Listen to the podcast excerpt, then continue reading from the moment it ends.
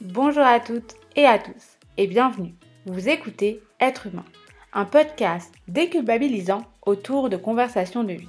Cette émission, c'est pour toutes celles et ceux qui tentent chaque jour de devenir de bons êtres humains. Et Dieu sait que c'est difficile. Alors, à vous qui vous questionnez quotidiennement, qui avez envie de débattre et d'échanger, en toute bienveillance bien sûr, cet espace est fait pour vous. Je suis Virginie Falzen, aka Mademoiselle Vie, pour celles et ceux qui me connaissent via mes réseaux sociaux, et après plus de 10 ans de blog, il était temps d'ouvrir le champ des possibles en débattant de la vie dans un espace non limité par les mots. Alors, tous les 15 jours environ, nous mettrons en lumière ensemble un thème fort qui, je l'espère, vous apportera quelques clés supplémentaires dans votre cheminement. Alors, je n'ai plus qu'à vous souhaiter une bonne écoute sur être humain.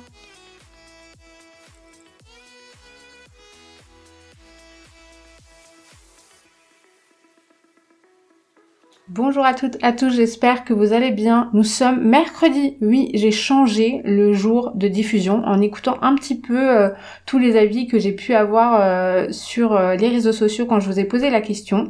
Ravie de vous retrouver à nouveau pour l'épisode 8. Déjà, ça avance. Hein. Franchement, je suis très contente. J'ai plein d'idées pour ce podcast et vous m'y aidez beaucoup, que ce soit par vos témoignages ou vos retours sur les réseaux sociaux. Je sais que le dernier épisode qui parle des complexes a parlé à grand nombre d'entre vous. Il a été euh, très très bien reçu et je vous en remercie euh, vraiment vivement. Aujourd'hui on va parler d'un sujet un petit peu différent.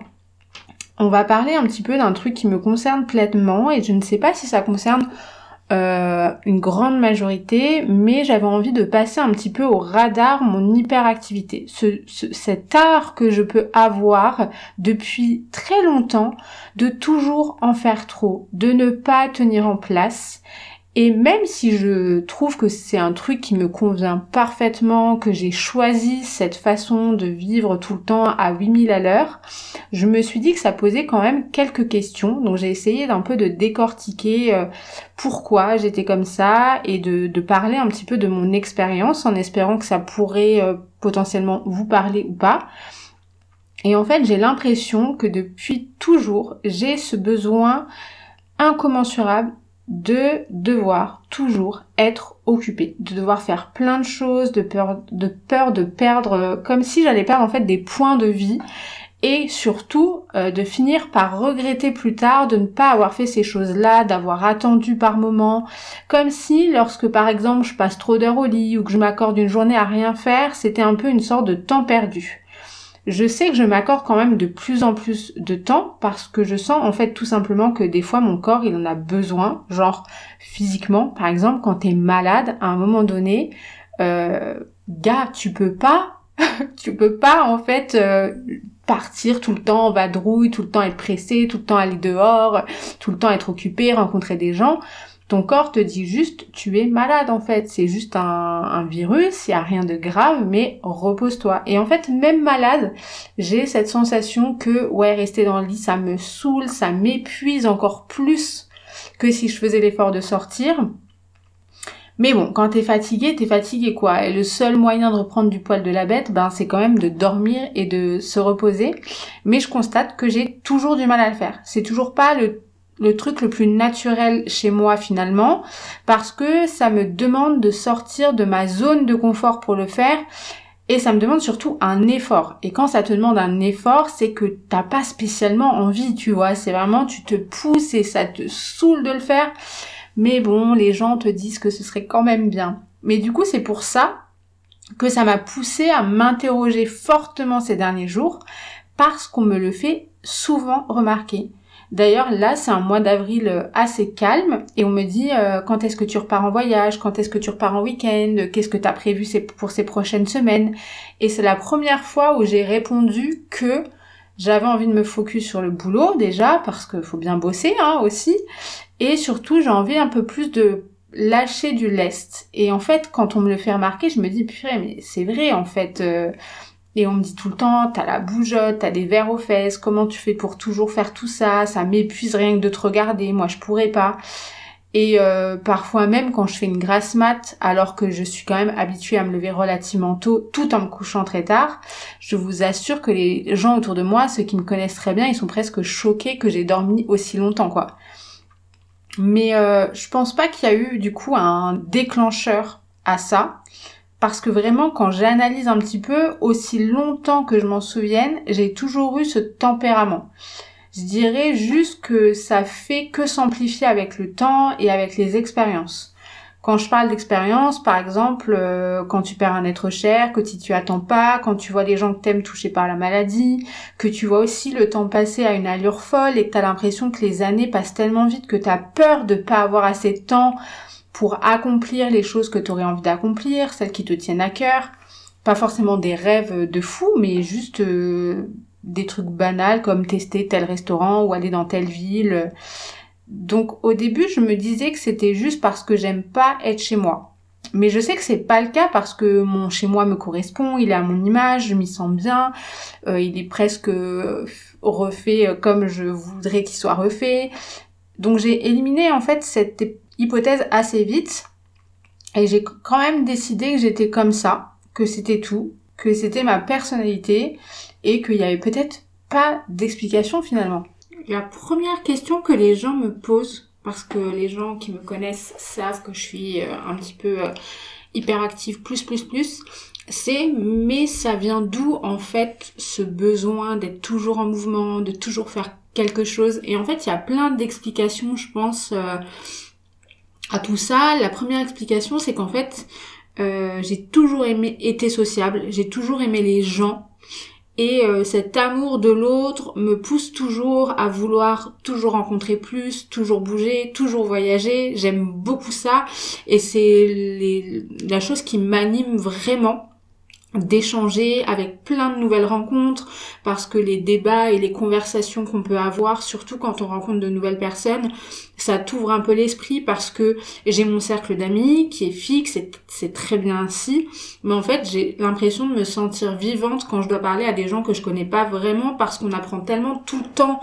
de l'autre que pour moi c'est important de sortir, voir du monde et de sortir un peu du cercle habituel avec lequel on a l'habitude de rester parce que les gens nous connaissent tellement et on se connaît tellement bien les uns des autres, euh, amis proches et famille, que je pense que parfois c'est bien que ce soit d'autres gens qui nous connaissent pas, qui ont un avis totalement extérieur, qui ne savent pas comme on est, qui nous disent les choses et du coup on remet en perspective, on se remet en question plus facilement. Alors que peut-être quand je suis avec mes amis, je vais peut-être plus prendre de pincettes parce que je les connais. Certains de mes amis qui n'ont pas confiance en eux, je sais que si je les brusque, ça fait l'effet inverse de ce que je veux, de ce que je veux leur dire. Euh, donc je sais que les nouvelles rencontres pour moi c'est ben, primordial en fait. Ce qui peut être assez contradictoire parce que j'aime aussi la solitude, mais j'ai ce besoin de toujours voir du monde. La deuxième euh, explication, c'est que j'ai jamais tenu en place et euh, c'est de pire en pire en grandissant d'ailleurs. C'est euh, un exemple qui m'a vraiment frappé très très récemment. Et c'était la première fois que je me faisais la réflexion, mais après euh, avoir fait cette réflexion, je me suis rendu compte que c'était très très régulier chez moi. J'étais euh, à la maison tranquillement, j'avais invité une amie et tout, j'étais assise depuis quelques minutes sur euh, la chaise de ma, table à manger. Et je sais pas pourquoi, je me suis sentie pas bien, pas à l'aise, tu vois, sur la chaise. J'ai commencé à avoir les jambes qui bougeaient dans tous les sens, à trembler un petit peu, mais pas trembler de maladie ou de froid, juste je commençais à un peu me m'impatienter. Donc euh, je suis partie me lever, je me suis dit tiens j'ai une bougie à côté, je vais l'allumer. Je reviens pour m'asseoir et en fait la bougie était déjà allumée. J'étais même pas, j'avais même pas capté que la bougie était déjà allumée. Et je me suis quand même dit mais ça va pas bien quoi. Euh, donc euh, le soir quand elle est partie, été sur internet et j'ai capté que ce truc avait un putain de nom. Ça s'appelle. Et en gros, c'est quand t'es très très impatient, tu vois, tu peux pas tenir en place, tes jambes tremblent, tu bouges tes mains, t'as des espèces de tics de stress comme ça. Et c'est l'incapacité en fait à rester assis ou debout pendant quelques minutes sans bouger, sans activité, sans faire quelque chose. Du coup, t'as un mouvement d'impatience qui se crée tu balances tes jambes en position assise, tu piétines tes pieds euh, par terre quand tu en position debout, ou tu te balances d'un pied sur l'autre. t'as besoin de marcher pour soulager l'impatience. Du coup, c'est pour ça que je me suis levée. Et, euh, et en fait, je me rends compte que j'ai plein d'exemples comme ça, euh, où juste ne rien faire me provoque une espèce de sensation d'ennui absolu. Alors, le truc, c'est que ça se manifeste le jour, mais ça se manifeste aussi la nuit. Donc le jour, c'est gérable. Tu marches, tu te lèves, tu fais des activités, tu fais le ménage, tu bosses, tu fais plein de choses, tu vas au sport, que sais-je. Mais la nuit, t'es allongé dans ton lit. Du coup, le, seul truc que tu peux faire, c'est te retourner dans tous les sens. Donc ça, c'est ce qui m'arrive euh, globalement euh, tout le temps. Et aussi, tu te mets à penser et je sais que depuis toujours, on m'a toujours dit, même gamine, que j'avais des vers aux fesses. Meilleure expression ever pour qualifier ma petite personne. On me le dit extrêmement souvent.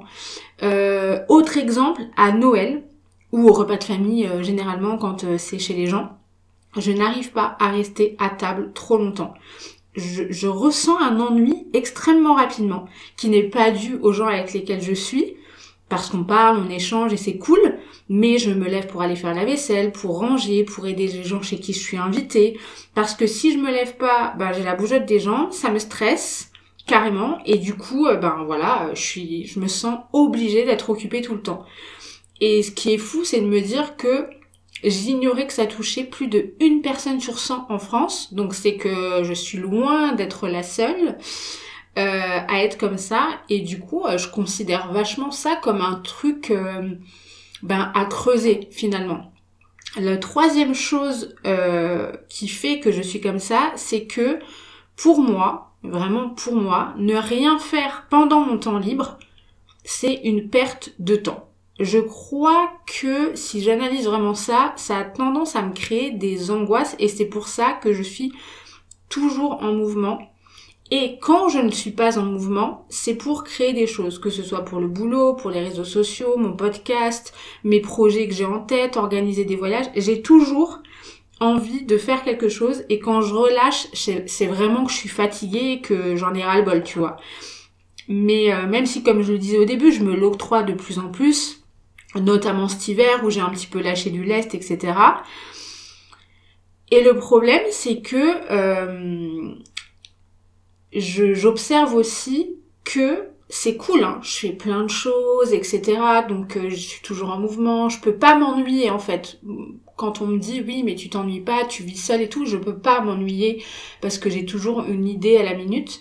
Sauf que le problème que j'ai observé c'est que j'ai tendance à faire plein de choses en même temps. Par exemple, je vais commencer à enregistrer le podcast et quand j'enregistre le podcast, je vais avoir une autre idée qui vient de façon simultanée. Donc je vais devoir mettre en pause l'enregistrement pour écrire mon idée de peur de l'oublier. Donc en fait, je sais pas si c'est vraiment dû à cette hyperactivité ou si c'est dû à plein d'autres euh, critères comme par exemple mon signe astro parce qu'on dit souvent que les gémeaux sont un petit peu hyper créatifs et sont un peu toujours comme ça. Mais en tout cas, euh, ouais, j'ai tout le temps le cerveau en ébullition, idem le jour comme la nuit, je peux me lever carrément pendant la nuit si je pense à un truc pour euh, noter une idée dans mon carnet parce que j'ai peur de l'oublier le lendemain au réveil quoi. Et ça aussi, ça aussi ça porte un nom. On est plein dans scientifique, j'ai appris plein de choses en faisant cet épisode. Ça s'appelle l'ochiophobia, je ne sais pas si je le prononce bien. Euh, c'est un psy espagnol qui a inventé, euh, enfin qui a trouvé ce concept. Et si ça peut vous paraître ridicule sur le papier parce que vous ne le vivez pas et vous comprenez pas les gens qui sont comme ça, pourtant c'est un truc qui gagne vachement du terrain. Et du coup, ça prend tout son sens de savoir bah déjà que je suis pas euh, unique à cette place et que euh, ben ça peut se, on va dire, guérir ou en tout cas s'atténuer en le prenant en charge et en considérant que c'est pas grave, c'est pas une maladie, mais c'est important de prêter attention à ça, tu vois. Mais ça, c'est un truc que je constate tous les jours, tu vois. Par exemple, euh, en vacances, tu te dis, bon, c'est les vacances, je lâche du lest, j'en fais suffisamment l'année, mais pas chez moi, parce que chez moi, c'est toujours cette sensation de devoir, euh, ben, programmer mes journées pour avoir des choses prévues tout le temps, tous les jours, même si encore une fois, je sais que je lâche un peu du lest, que je fais des efforts, que je veux prendre un petit peu plus mon temps, mais par exemple, avant de partir en vacances, même si tous les jours ne sont pas prévus à la lettre, parce que j'aime bien aussi me laisser euh, couler un petit peu de temps en temps et ne pas avoir un truc de prévu, je me fais quand même une to-do list de malade sur tous les trucs que je veux faire, que j'ai pas encore fait si je connais la ville, que j'ai envie de visiter, les, trucs qu'il y a de prévus à, la période à laquelle je voyage, des fameuses to-do list que j'applique aussi à la maison, genre faire la machine, enregistrer podcast, euh, laver tel truc. Évidemment, je ne mets pas encore euh, laver mes dents et me laver moi. Ça, j'arrive globalement à m'en souvenir. Mais je me dis, rien que de le dire là euh, et de l'enregistrer dans l'épisode, je me dis, mais je suis complètement malade, quoi. Enfin, à un moment, peut-être que je vais exploser, tu vois. Mais en fait, euh, ouais, faire ce, ce, système de liste ou autre et d'écrire le truc, c'est, ça me provoque vraiment une satisfaction assez incroyable d'ensuite pouvoir cocher ou barrer quand le truc est fait. Et, euh, et d'après ce même psy espagnol qui a inventé ce truc d'okiophobia là, bah les esprits euh, oisifs, donc c'est-à-dire l'inverse de moi, ceux qui arrivent à avoir du temps libre, ne rien faire, sont beaucoup plus productifs. Et je suis mais complètement d'accord. Je pense que si j'étais moins dans le contrôle, moins dans ce truc de j'en fais trop tout le temps, tout le temps connecté, tout le temps si, tout le temps avoir avec des pensées dans la tête, à commencer plein de choses en même temps par exemple, eh ben euh, je serai plus productif sur les choses que j'ai à faire. Le quatrième chose qui fait que je suis comme ça et qui euh, pour moi a encore plus de valeur, tu vois, quand j'explique pourquoi je suis comme ça, c'est que euh, ben dans la vie malheureusement j'ai perdu des gens que j'aimais et à chaque fois que j'ai perdu ces gens, ça a été une vraie claque. Ça a été un rappel de la vie qui m'a dit faut que tu profites encore plus que ce que tu profites actuellement, c'est pas assez, tu vois. Et t'as pas le droit de te plaindre, t'as pas le droit de, de te laisser ce temps libre parce que euh, la vie, regarde comment elle passe, regarde, t'as perdu des gens, tu t'y attendais pas, tout allait bien et d'un coup ça s'arrête, tu vois. Et c'est hyper fréquent, je pense, chez les gens euh, de qui vivent un décès ou un événement tragique comme ça, de se dire voilà, il faut que je profite parce que c'est un un choc inouï. Et je sais que quand j'ai perdu mon grand-père d'ailleurs en 2016, ça a été ça quoi. Le réconfort que j'ai trouvé pour gérer mon deuil, c'était de partir en vacances et d'organiser un truc. D'ailleurs, on est parti euh, deux mois plus tard avec ma sœur euh, à New York pour euh, ouais pour digérer le truc. Moi, je sais que c'était mon réconfort à moi, donc j'ai organisé ce voyage. J'ai tout géré de A à Z puisque je connaissais New York et j'avais vraiment envie de le faire découvrir à ma sœur. Et pareil, euh, quand ma grand-mère est décédée en 2021, j'ai eu la même sensation. Et je me souviens même d'un truc assez fou pour ma grand-mère. C'est que, euh, évidemment, j'étais effondrée, triste, euh, mais comme à mon habitude, une fois que je suis sortie de l'EHPAD et que je lui avais dit au revoir, je me suis dit, voilà, c'est bon, c'est fait, tu lui as dit au revoir, ok, c'est horrible, t'étais pas prête, tu ne t'y attendais pas, mais va falloir avancer, Mamie voudrait que tu profites de la vie, donc mamie, euh, elle te, voilà, c'est un message, tu vois, qu'elle te lance de profite toujours plus parce que regarde comme je suis partie hyper vite, tu vois. Et euh, pour moi, extérioriser ma tristesse, c'est organiser des choses. Et en fait, au moment de son décès, je devais partir quelques jours plus tard. Euh, elle est décédée, je, je, crois, le jeudi et je devais partir peut-être le samedi ou dimanche en vacances. Euh, donc du coup, ben, je loupais l'enterrement, donc évidemment que j'ai annulé ces vacances. Et je me suis dit, non mais attends, je vais pas annuler, je vais quand même y aller. Une fois que l'enterrement, tout ça sera passé, euh, je... donc euh, en rentrant à la maison le soir, après l'EHPAD, j'ai tout réorganisé, tout décalé les dates, appelé la compagnie aérienne, fait en sorte que de changer les dates des logements. Et en fait, le fait d'avoir fait ça, j'ai euh, pu arrêter de penser à la mort de ma grand-mère et j'étais focus euh, sur autre chose, tu vois. Et une fois que tout ça a été fait, que j'avais décalé les trains, les machins, j'ai une amie qui m'a appelé au téléphone parce qu'elle avait reçu mon message comme quoi ma mamie était décédée et elle me demande euh, comment tu te sens malgré la nouvelle et tout. Et en fait, j'avais déjà totalement fermé les yeux un petit peu sur le décès de ma grand-mère. Je parlais de tout sauf ça. J'ai parlé de boulot, j'ai parlé de vacances, de l'organisation de mes projets, mais j'arrivais pas à parler de sa mort, comme si ça me permettait de me dire qu'elle était encore vivante, tu vois. Et ma pote, elle était un peu choquée, elle me disait, mais euh, t'as le droit de pleurer, t'as le droit de faire une pause, t'as le droit de prendre du temps, t'as le droit de trouver ça injuste, t'as le droit de mal dormir ce soir parce que, en fait, tu vas y penser. Là, tu fais plein de choses pour pas y penser, mais demain au réveil, tu vas être euh, les yeux euh, de travers et t'auras pleuré toute la nuit. Et c'est ce qui s'est passé. Parce que une fois que j'étais dans mon lit où j'avais plus besoin de rien faire, ben j'étais en larmes et et du coup voilà, tu vois. Mais c'est quand même fou de se dire que je suis comme ça depuis toujours et tout le temps, tous les jours de ma vie et euh, et quand je lâche un peu du lest, je ressens que ouais, c'est pas moi en fait, c'est pas moi, tout simplement. J'ai donc analysé cette euh, envie d'en faire toujours trop, vous le voyez déjà. J'aime pas penser. Je pense que c'est ça qui fait que euh, je suis toujours en mouvement, que j'ai toujours besoin euh, de faire quelque chose.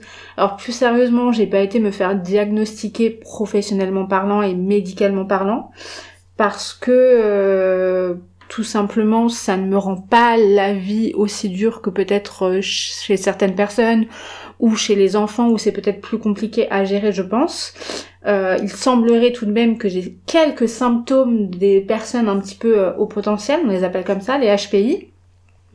Mais je pense que c'est plus compliqué que ça chez moi et surtout euh, c'est pas parce que j'ai des symptômes de l'hyperactivité que euh, voilà euh, je suis HPI hyperactive etc. Je pense qu'il faut pas tout mélanger parce qu'on vit quand même dans un monde où on a tendance à dire vu que je pleure beaucoup je suis hypersensible mais l'hypersensibilité c'est bien plus que ça. moi je me dis tout le temps que je suis hyper émotive parce que je pleure beaucoup mais je pense pas que j'ai l'hypersensibilité au sens médical du terme. Donc euh, je fais très attention à ça, mais je sais que je pense trop, je sais que je que pour l'éviter, euh, je, gère cette euh, vie de cette façon-là en, en, étant à mille à l'heure la plupart du temps. Ça me permet un peu de cacher mes peurs, mes peines, mes doutes et de garder un petit peu le contrôle à 3000% sur ma vie. Peut-être que certains diront que c'est une grossière erreur, mais euh, bienvenue dans ma vie, les potes, j'ai envie de dire. J'ai lu que c'était un petit peu de la surefficience mentale aussi.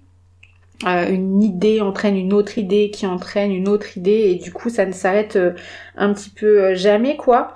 Mais voilà. Alors ça veut pas dire que je suis plus intelligente qu'une autre évidemment. C'est juste que j'ai une pensée très intuitive affective et qui vient de façon fulgurante tu vois. Ça permet de contrôler un petit peu mes peurs et même quand il n'y a pas de peur derrière tu vois ça permet de garder le contrôle tout court sur la vie. Euh, mais dans mon cas, je sais que hormis le certains soirs, parce que c'est pas tous les soirs, fort heureusement, où euh, je vais penser à plein de choses en même temps, et forcément, c'est pas forcément des idées négatives, hein, ça peut être vraiment juste des idées créatives, et je suis frustrée si je m'endors sans les écrire et sans euh, sans les noter, tu vois. Mais euh, globalement, moi je trouve que c'est quand même plutôt utile parce que je travaille plus vite, que je peux faire plein de choses sur lesquelles j'ai besoin d'avancer. Mais c'est un truc à considérer malgré tout, tu vois, euh, surtout pour l'avenir dans les relations avec les autres, parce que je pense que ça peut parfois poser problème, tu vois, vu que j'ai toujours été euh, comme ça dans toutes mes relations, qu'elles soient amoureuses ou amicales, parfois, je pense, je suis même sûre que ça a pu euh, impacter certaines d'entre elles, tu vois. Déjà parce que j'ai vécu pendant longtemps en couple avec quelqu'un qui était aux antipodes de tout ça. Euh, évidemment que ça peut fonctionner. D'ailleurs, ça a fonctionné extrêmement longtemps, tu vois. Ça n'a pas été un sujet de discorde pendant longtemps. Le problème, c'est que parfois, le fossé, il peut se creuser avec quelqu'un qui a pas les mêmes attentes ou qui est plus relax de la vie, qui a pas spécialement de projet, et ça c'est aussi ok, évidemment, je juge pas ceux qui n'ont pas de projet, mais c'est juste que quand toi t'en as beaucoup et que la personne en face en a pas, bah toi tu fais beaucoup de choses et la personne en face, euh, elle se laisse aller, elle a juste son boulot, ça lui convient très bien et toi t'as toujours besoin de plus. Donc euh, il y a un décalage, tu vois, euh, qui peut se créer. Moi je sais qu'à l'époque, je considérais que c'était pas normal qu'il ait pas envie de bouger autant que moi, que c'était pas normal qu'il ait pas envie de partir le samedi matin au marché avec moi, et puis après se faire un resto, et puis après aller se balader, alors qu'en fait je pouvais le concevoir. mais quand, comme c'était tous les week-ends, au bout d'un moment, ben le décalage s'est un petit peu creusé, tu vois. Euh, je voulais le pousser à sortir plus avec moi, à faire plus de choses, à avoir des projets, à partir en voyage plus souvent, alors que soit il n'avait pas envie, soit il n'avait pas les moyens, tu vois, plein de raisons différentes. Et euh, il y a plein d'exemples comme ça dans cette relation où je me suis dit, euh, en fait, c'est pas parce que toi t'es comme ça que les autres doivent l'être, tu vois. Mais euh, du coup, ouais, je pense que à l'avenir, si je tombe pas sur un mec qui est comme ça, qui a toujours euh, ce besoin d'en faire trop, est-ce que ça va vraiment fonctionner ou pas? Donc euh, donc ouais tu vois ça me contrarie dans le sens où je me dis putain la vie elle est courte bordel on peut pas un peu profiter à 3 milliards de pourcents. Au pire on sera crevé demain mais je veux pas euh, finir ma vie et les dernières années de ma vie en ayant des remords ou des regrets de plein de choses que j'aurais pu faire, que j'aurais eu envie de faire, mais que j'ai pas fait parce que j'ai préféré dormir ou euh, rester chez moi ou tu vois. Donc euh, donc ouais, peut-être que j'exagère. Et c'est pour ça que je prends le recul aujourd'hui sur ce truc, parce que je sais qu'il faut que je fasse potentiellement euh, attention parce que en plus euh, avoir ce genre de comportement euh, me rend peut-être plus fatiguée, plus sensible et émotive, ça doit jouer aussi ça doit jouer aussi là-dessus. Ça fait écho à un super épisode du podcast Canapé 6 places de Léna Mafouf que je vous conseille grandement si vous le connaissez pas. En fait, elle recevait Olivio du duo de rappeurs Big et Oli et il évoquait exactement la même chose que moi, cette sensation de perdre du temps et des points de vie un peu s'il restait chez lui trop longtemps à rien faire. Et en fait, il a illustré avec tellement d'exemples euh, le vécu que j'ai là euh, depuis des années maintenant, tout ce que je ressens par rapport à ça, ce que je vis. Et en fait, cet épisode, il a vraiment résonné en moi. Et je me suis dit, waouh, ce gars, c'est moi en mec c'est flippant, mais c'est rassurant en fait, parce que vraiment, il y a plus de gens qu'on ne le pense qui sont comme ça, tu vois. On n'est jamais seul évidemment, mais ça fait du bien de l'entendre venant d'autres personnes qui ont cette peur en fait du temps qui passe, cette peur de, perdre une miette, qui veulent vraiment en profiter au maximum, qui veulent aussi rendre hommage aux gens qu'ils ont perdus euh, trop tôt et euh, qui serait fier aussi de voir ce que l'on peut faire de nos vies de là où ils sont, tu vois. Et moi, c'est ce que je me dis. Mon grand-père et ma grand-mère, ils doivent être hyper fiers de, de voir que ben je fais les choses pour euh, accomplir certains rêves, aller dans des endroits que j'aime beaucoup, tu vois, parce qu'il faut bosser pour avoir tout ça, tu vois. Mais euh, ouais, ça pose quand même la question de mes relations peuvent être des fois un petit peu impactées, tu vois. Par exemple, j'ai un, une copine avec qui j'avais proposé euh, de partir à tel endroit et elle m'avait dit non. Donc moi, je comprends totalement, il y a aucun problème, tu peux pas, tu peux pas quoi, pas se forcer euh, soit à trouver l'argent, soit à avoir les dates de congé quoi. Et du coup, j'étais euh, j'ai réservé toute seule. Et en fait, elle l'avait mal pris parce qu'on s'était dit qu'on ferait ce truc ensemble. Et moi, je me suis pas remise en question ce moment. J'ai dit bah tu m'as dit non, donc euh, ben je le fais. Donc euh, quel est le problème en fait euh, Puis ça ne m'empêche pas de le refaire avec toi, tu vois. Et elle me dit non, mais en fait tu penses pas à mal. J'entends que tu penses pas à mal parce que effectivement à ces dates-là j'étais pas dispo. Mais qui te dit que j'aurais pas été dispo à d'autres dates? Effectivement, je lui avais tout simplement pas posé la question de est-ce que tu serais peut-être plus dispo le mois d'après, ou dans trois mois, ou dans deux semaines. Parce qu'en fait, vu que je veux pas perdre ce temps, ben, je me suis dit, elle est pas dispo ce moment-là, moi je suis dispo ce moment-là et j'ai l'argent à ce moment-là, donc je n'attends pas, je le fais tout de suite sans même lui demander si on pourrait pas juste décaler le truc, tu vois. Et je me suis dit, waouh, c'est vrai que c'est pas cool, tu vois, parce que si ça avait été l'inverse, et qu'elle m'avait fait la même chose, je lui aurais pas reproché, mais j'aurais dit, ah bah c'est dommage, j'aurais bien aimé le faire quand même avec elle, on aurait pu changer les dates, tu vois. Et là, je lui ai même pas proposé d'autres options, juste elle m'a dit non. Et je suis partie du principe qu'elle voulait plus le faire. Alors que juste non, il y avait une impossibilité sur le moment, quoi. Et, euh, et c'est pour ça que je fais très attention à ça maintenant. Je m'empêcherai jamais de faire quelque chose, mais je fais plus attention à, à la personne en face qui en fait, euh, elle a juste euh, pas eu la possibilité à, au moment où moi je voulais le faire, quoi.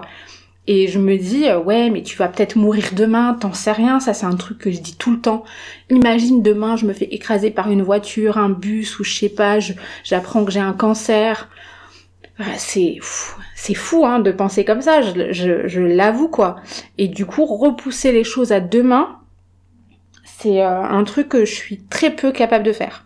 Même une séance ciné, quand je vois qu'un film que j'aime beaucoup sort, je j'y vais quasi tout le temps euh, le premier jour ou le la première semaine parce que je me dis imagine il marche pas et il ressort pas et ben moi je veux le voir au ciné donc je ne veux pas repousser donc ça peut être vraiment sur des trucs très basiques comme une séance ciné quoi ça me semble euh, assez fou. Plus je parle de ça et de de ma façon de vivre et plus je me dis mais c'est dur à gérer en fait. Euh, je sais pas si vous êtes comme moi. Vous me le direz sûrement après avoir écouté cet épisode, mais euh, vous allez peut-être me dire mais t'es complètement folle, on savait pas que c'était à ce point quand même. Euh. donc euh, donc ouais, c'est cool aussi d'analyser la personne que l'on est et les défauts qu'on peut avoir parfois, même si c'est dur de le faire, ça demande beaucoup de travail sur soi, mais c'est toujours intéressant. Vous avez probablement déjà entendu parler du syndrome FOMO, pour Fear of Missing Out. Souvent, c'est avec un petit sourire qu'on avoue qu'on est atteint de cette peur de rater quelque chose, ou alors qu'on démasque quelqu'un qui en souffre.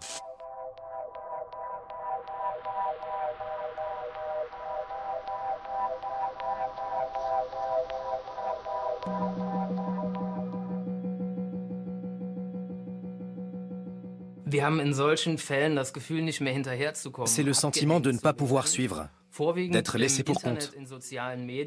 On y est surtout confronté sur Internet, ähm, sur les réseaux sociaux, dans les discussions de groupe, quand les autres postent quelque chose auquel on ne participe pas. Regarde tout ce que tu rates. Un voyage de fou, une super fête, cet album qui vient de sortir, cette nouvelle tendance artistique. On pourrait éventuellement comparer ça à une soirée à laquelle on devait aller avec des copains, mais manque de chance, le videur ne nous a pas laissé entrer. Nos amis ont passé une soirée inoubliable. Ils y font souvent référence et à chaque fois, on se sent exclu car on n'y était pas. C'est le même principe pour tout ce qui se passe sur Internet, avec un effet démultiplié. On a l'impression que les relations des autres sont plus épanouies, qu'ils réussissent mieux professionnellement, ou que leurs statuts sont plus drôles. Ça va des questions existentielles aux choses les plus insignifiantes.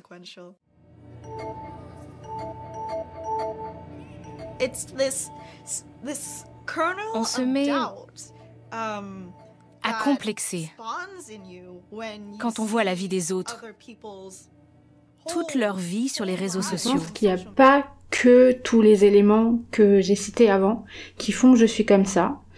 Euh, il y a aussi ce truc de manque de confiance en soi, tu vois, parfois, qui revient souvent à la surface euh, par rapport à mes complexes, dont j'ai d'ailleurs parlé euh, dans l'épisode précédent, l'épisode 7. Si vous ne l'avez pas écouté, c'est vraiment un épisode qui me tient à cœur.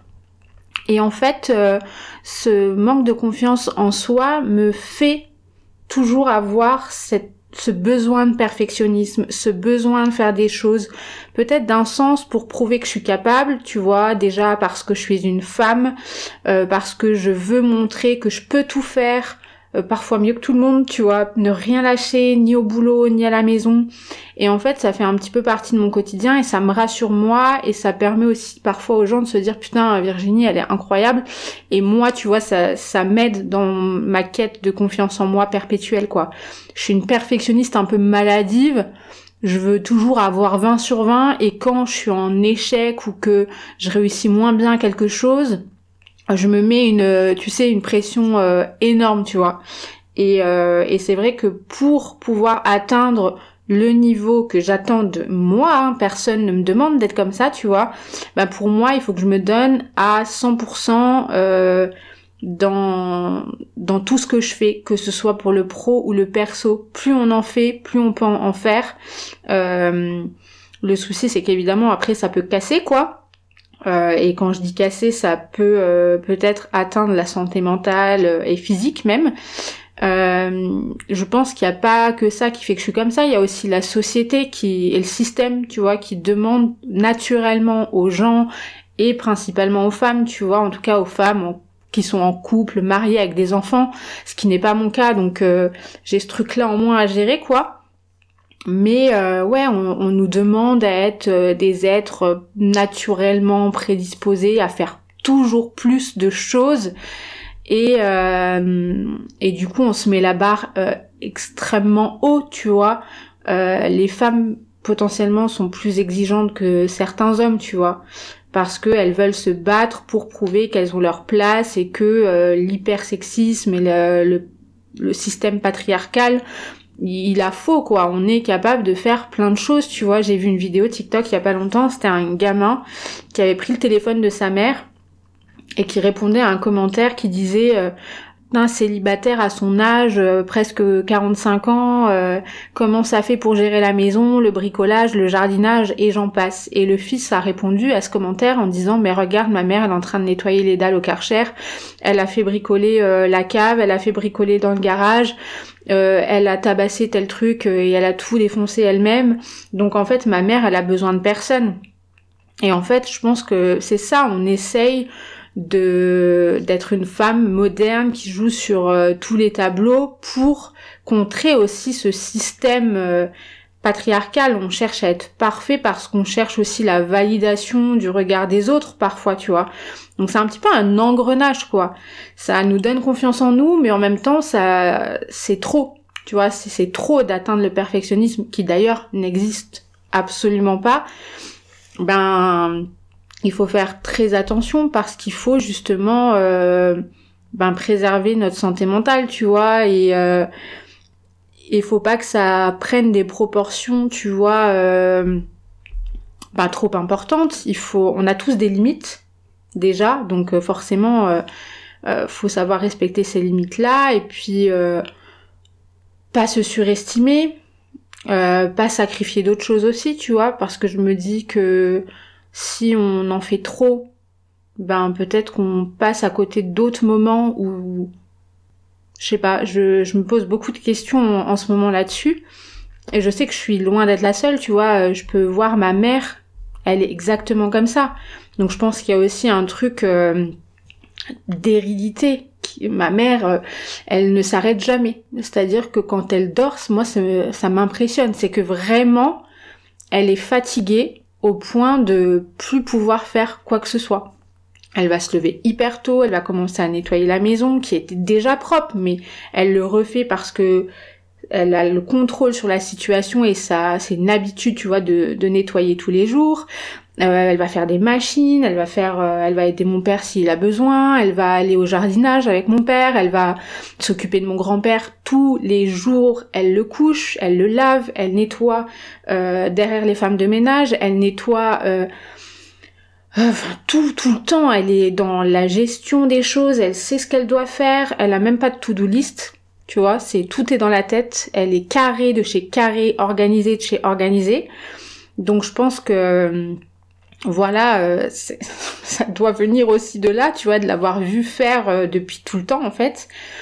Mais euh, le problème, c'est quoi? Il y a la charge mentale derrière tout ça. Moi, je l'ai déjà vu craquer, tu vois, à force d'aller chez mon grand-père, de, de tout gérer à 8000 à l'heure, bah, à un moment donné, ton corps, il te dit stop, tu vois. Et on en vient à l'épisode sur la santé mentale, qui est aussi dispo sur être humain, où justement, il faut essayer de pas atteindre cette limite-là c'est cool de faire plein de choses, c'est cool, ça te rend heureux. Et moi, ça me rend vraiment heureuse. Hein. Je, je dis pas ça juste parce que c'est l'épisode et que je veux me donner un genre. Pas du tout. Je suis très bien dans ma vie comme ça. Mais peut-être qu'à force de vouloir tout faire trop tout le temps, bah à un moment, euh, tu peux vite euh, ouais, tu peux vite craquer et, euh, et, atteindre ce truc où ton cerveau il est plus connecté et où, comme il y a quelques années quand j'étais au boulot, à force de trop en faire, ben j'ai craqué au taf et j'étais en burn-out quoi. Donc c'est juste ça, il faut apprendre à se connaître et à savoir où est la limite. Et si je vois maintenant que j'ai vécu un burn-out professionnel et que je connais les signaux, je sais que je veux plus atteindre ça quoi parce que je me reconnaissais pas et que c'est pas le but non plus d'être hyperactif faut savoir aussi euh, écouter son corps donc je pense que maintenant tu sais un petit peu quand t'as vécu ça jusqu'où il faut aller et jusqu'où faut pas aller quoi ça c'est sûr. Mais euh, mais en tout cas c'est clair que c'est très très très très intéressant d'analyser soi-même la personne que l'on est comme je le fais euh, pour ce podcast, tu vois, et je disais encore à des potes, ce truc-là de podcast, c'est ma thérapie. Peut-être que ça intéressera pas tout le monde, peut-être que ce format n'est pas écouté par euh, mes potes, mais moi je sais que c'est comme un journal intime, tu vois. Ça me libère d'un poids et ça m'auto-analyse sur euh, la vie que je mène, les défauts que je peux avoir, le passé, le présent, le futur, les guérisons, les traumas et tout ça. Donc euh, évidemment que c'est très très très intéressant et surtout enrichissant pour moi. Là où il euh, faut faire du coup le plus attention, c'est de toujours prendre soin de vous, parce que ça c'est vraiment le plus euh, essentiel dans tous les cas, tu vois, que tu sois hyperactif ou pas, que t'en fasses trop ou pas. Si tu sens qu'il y a un truc assez anormal chez toi, voilà, tu vois, on peut juste consulter, diagnostiquer, aller voir un psy si t'en as besoin, ou en parler aux gens autour de vous moi c'est mon cas tu vois. Je, je gère bien euh, la situation parce que je sais d'où ça vient euh, et je sais pourquoi je suis comme ça cette envie de vouloir toujours en faire plus ou plutôt trop tu vois. Euh, j'essaye tant bien que mal de me réveiller moins la nuit quand j'ai une idée ou tu vois de plus prendre ce temps pour moi d'être sur le canapé toute une journée ou de m'octroyer une grasse mat ou deux tu vois. C'est ok parce que déjà j'ai pas envie de finir avec des scènes de 8000 km j'ai plus envie de faire un burn-out un c'est bien, tu vois, ça m'a suffi, ça m'a aidé. En fait, c'est à nous de trouver juste notre propre euh, juste milieu. Et euh, parce que c'est le, problème, tu vois, c'est que si on prend pas soin de soi et qu'on reste dans une situation compliquée qu'on n'arrive pas à gérer, c'est là que ça peut euh, devenir problématique. J'ai une référence qui me fait penser à ça, c'est Madame Bovary. En fait, euh, c'est une femme qui euh, a été déçue par sa vie, qui était extrêmement monotone. Et euh, en fait, elle a fini par délaisser toute sa famille, toute la vie qu'elle avait menée jusque-là. Et elle est morte complètement insatisfaite parce qu'elle a trop attendu pour partir et changer de vie. Donc voilà, on veut pas être cette Madame Bovary finalement. C'est peut-être aussi pour ça que je suis comme ça. Quand je suis insatisfaite, je change les choses et quand je suis satisfaite, je reste comme je suis. Et euh, voilà, si quelque chose vous rend malheureux ou malheureuse, ben, je pense qu'à un moment, il, faut le changer pour pas euh, mourir avec des regrets. Je pense que c'est la leçon euh, finalement qu'on doit, qu'on doit garder de cet épisode. Donc voilà, bisous Merci d'avoir écouté Être humain. Si vous aimez l'émission, rendez-vous sur Instagram, être humain underscore podcast et sur les différents réseaux sociaux partagés avec vous dans la description. Et n'oubliez pas, chaque mini mini geste compte. Bisous